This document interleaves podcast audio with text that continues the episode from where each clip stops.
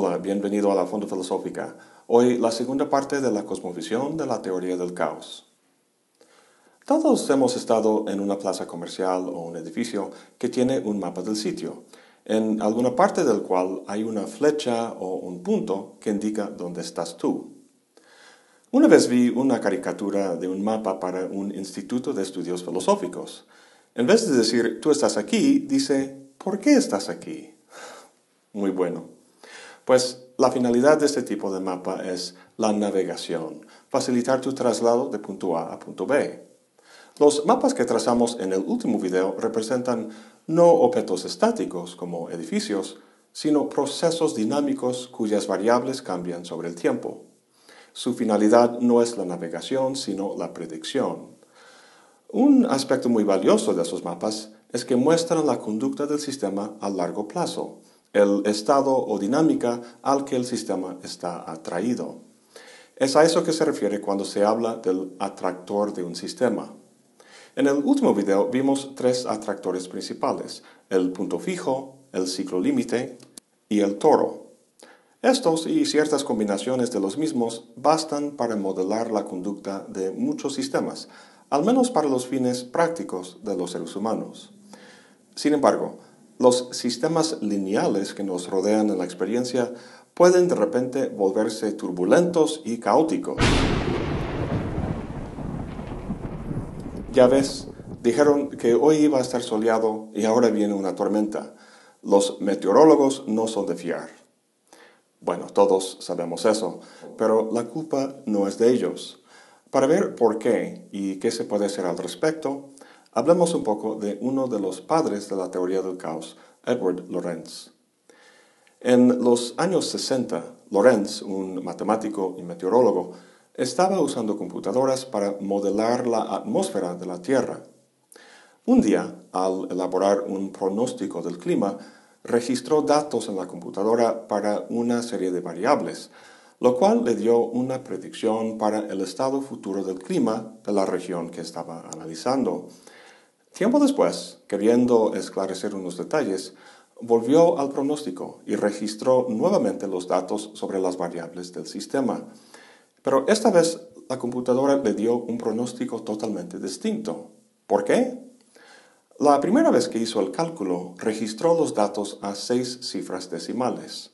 La segunda vez solo a tres. Este pequeñísimo cambio tuvo un impacto enorme sobre los resultados. Como dijo Lorenz, esto implica que dos estados que se difieren por cantidades imperceptibles pueden evolucionar eventualmente en dos estados considerablemente distintos. Entonces, si existe cualquier error en la observación del estado actual, y en los sistemas reales tales errores parecen ser inevitables, una predicción aceptable al futuro lejano puede ser imposible. Lo que Lorenz descubrió fue una de las características definitorias de la teoría del caos, a saber que los sistemas dinámicos no lineales exhiben una dependencia sensitiva a condiciones iniciales. Esta idea se ilustra en la célebre noción del efecto mariposa. Imagínate dos mundos idénticos, salvo en el hecho de que uno de ellos tiene una mariposa más que el otro. Agregando el aletear de las alas de esa mariposa, un cambio ínfimo con respecto al otro mundo puede resultar en trayectorias muy distintas para el clima de los dos. Por ejemplo, un tornado que se da una semana después en Kansas, en uno de los mundos, pero no en el otro. Lo que esto ilustra es que los sistemas dinámicos en la naturaleza no pueden entenderse al aislarlos del sistema dinámico del mundo en su totalidad. En otras palabras, concebir el mundo como simplemente la suma de sus partes, como si fuera un gran mecanismo mecánico, no es viable, porque las partes son sensitivamente conectadas y dependientes entre sí. Lo que Lorenz aprendió de su experiencia es que hacía falta otra forma de modelar el sistema del clima. El abordaje cuantitativo que los meteorólogos habían usado tradicionalmente se apoyaba en ecuaciones que producían atractores multidimensionales tipo toro, pero la capacidad previsora que les daba se extendía solo a un par de días. Dándose cuenta de los límites de esta forma de entender el sistema del clima, Lorenz intentó acercarse al fenómeno de forma cualitativa. con la ayuda de la enorme capacidad procesadora de la computadora, logró producir un mapa de las complejas trayectorias de las ecuaciones no lineales. El resultado fue uno de los descubrimientos más fascinantes de la teoría del caos, el atractor extraño. Lo que tenemos aquí es una visualización de la dinámica del sistema del clima sobre el tiempo, parecido a los mapas que trazamos en el primer video. Pero este es especial, de hecho extraño. Extraño porque reconcilia dos características aparentemente contradictorias. Modela conducta que por un lado es aperiódica y que por el otro tiene variables cuyas trayectorias caen dentro de una área finita del espacio de fase. Es importante que entendamos bien lo que está pasando aquí. Un sistema periódico tiene variables como desplazamiento y velocidad que se repiten de forma regular. ¿Te acuerdas de los lucios y las truchas del video anterior? El mapa que trazamos en el espacio de fase muestra la conducta de las poblaciones sobre el tiempo. Una población sube, la otra baja, y luego vuelven a estar iguales y el ciclo empieza otra vez. Las trayectorias de las dos poblaciones se cruzan de forma regular en el mapa, o sea, es un sistema periódico, su, su conducta se repite. Un sistema caótico, en cambio, es aperiódico. Esto significa que las trayectorias de sus variables no se repiten, no hay regularidad en su conducta, sino irregularidad.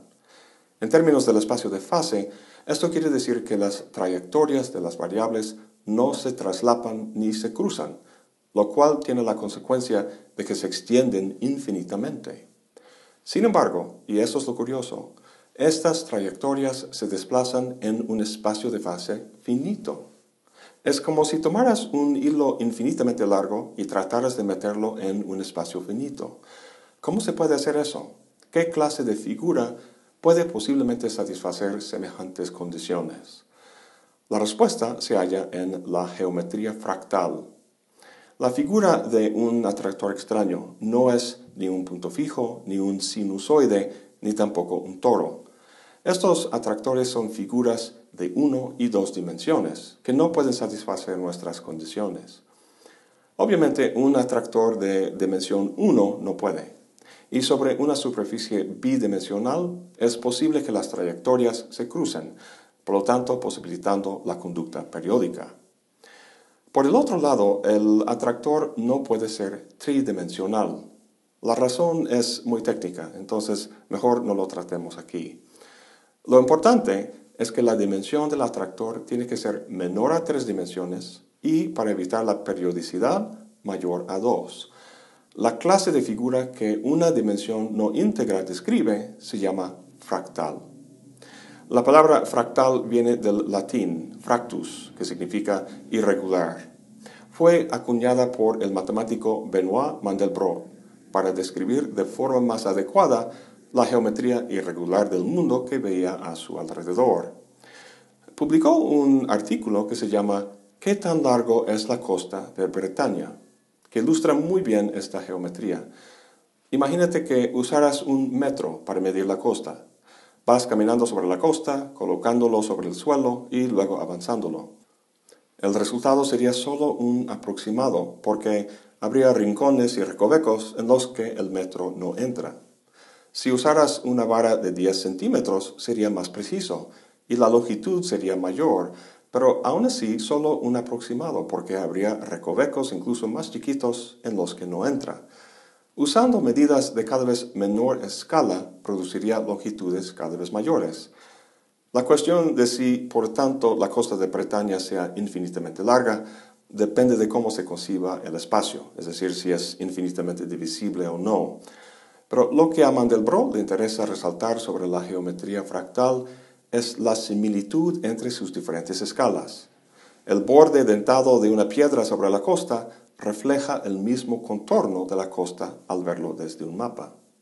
Lo mismo puede apreciarse en muchos fenómenos del mundo, la bifurcación de los vasos sanguíneos, desde el más ancho hasta los capilares más pequeños y la bifurcación de las ramas de un árbol, desde el tronco hasta la corona. Volviendo al atractor extraño que descubrió Lorenz, hay que recordar que la conducta que este mapa representa es conducta caótica, turbulenta, sin periodicidad y regularidad. Pareciera que la conducta de semejante sistema se visualizaría de esta manera, con un mapa tan caótico como la conducta que representa. Pero no, las trayectorias infinitas y no repetidas se desplazan de forma no caótica, sino ordenada, como vemos aquí en el atractor extraño. Lo que permite este orden, es decir, la colocación de trayectorias infinitas en un espacio de fase finito, es la geometría fractal. Si esta imagen se ampliara y nos acercáramos a las trayectorias en el atractor, empezaríamos a ver esa geometría, a ver los famosos fractales que adornan las portadas del libro sobre el tema. Aquí vemos una simplificación de una trayectoria donde se ve claramente cómo se repite el patrón general del atractor en la gama de escalas, desde la más amplia hasta la más pequeña, extendiéndose hasta el infinito. Ahora bien, ¿de qué sirve este atractor extraño? Si volvemos al meteorólogo, tendríamos que decir que no sirve de mucho, debido precisamente a que el clima es un sistema no lineal que exhibe una dependencia sensitiva a condiciones iniciales. Recuerda que cualquier punto en el atractor de un sistema describe la conducta del sistema en su totalidad en ese momento. El problema es que, debido al carácter sensible del sistema, una de las variables representada en ese punto puede divagar de las otras variables de forma exagerada e inesperada. Recuerda el efecto mariposa. Sin embargo, y esto es lo interesante, el estado del sistema en cualquier momento tiene que permanecer en el área del atractor, lo cual, de forma global, exhibe mucho orden e incluso belleza. En cuanto al sistema climático, se podría decir que a nivel local su conducta es bastante impredecible, pero que a nivel global sigue un patrón bastante estable y regular, tal como se puede apreciar en esta imagen satelital. A mí, como filósofo, lo interesante de la teoría del caos es lo que dice sobre los límites de lo que se puede conocer y predecir. Si el cosmos fuera como esa metáfora del reloj, un gran sistema mecánico cuyas partes se relacionan entre sí de forma lineal, Edward Lorenz no habría encontrado el atractor extraño. Enfatizo la palabra encontrado, ya que Lorenz no impuso un modelo sobre su experiencia, sino que los mismos datos procesados en la computadora revelaron la naturaleza de su conducta, mostraron que obedecen una dinámica que combina orden y caos. Y este es el punto de enlace con mi análisis de la metafísica de C.S. Peirce. Además de ser un gran filósofo, Peirce fue un reconocido científico de su época.